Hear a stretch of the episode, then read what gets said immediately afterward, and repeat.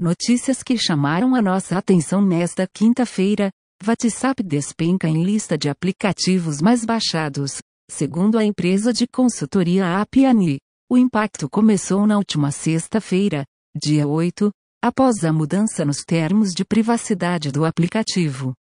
Antes da alteração, o WhatsApp era o sétimo app mais baixado nas lojas de aplicativos no Brasil, o Telegram era o 18º e o Signal não aparecia entre os 500 apps mais instalados. Na última segunda-feira, dia 11, o WhatsApp caiu para a 24ª posição entre os mais baixados, com o Signal assumindo a sétima posição e o Telegram em décimo lugar. As informações são da Mobile Team. CEO da Intel é demitido.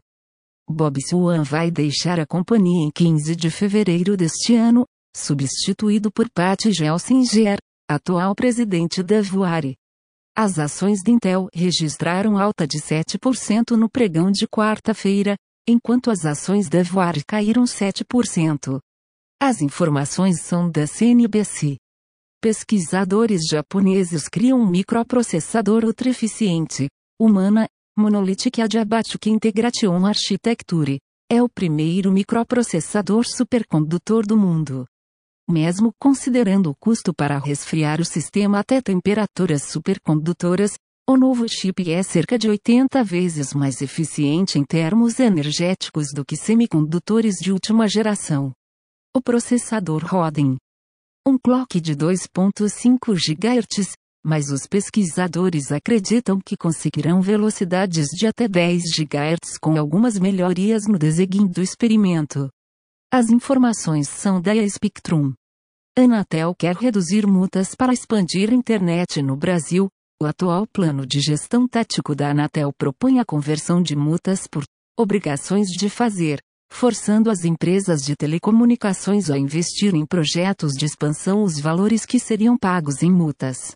A medida deve ajudar no cumprimento do plano estratégico da Anatel que tem uma meta de encerrar 2023 com 91% dos domicílios brasileiros acessando internet por meio de banda larga. O país conta hoje com cerca de 74% dos domicílios conectados.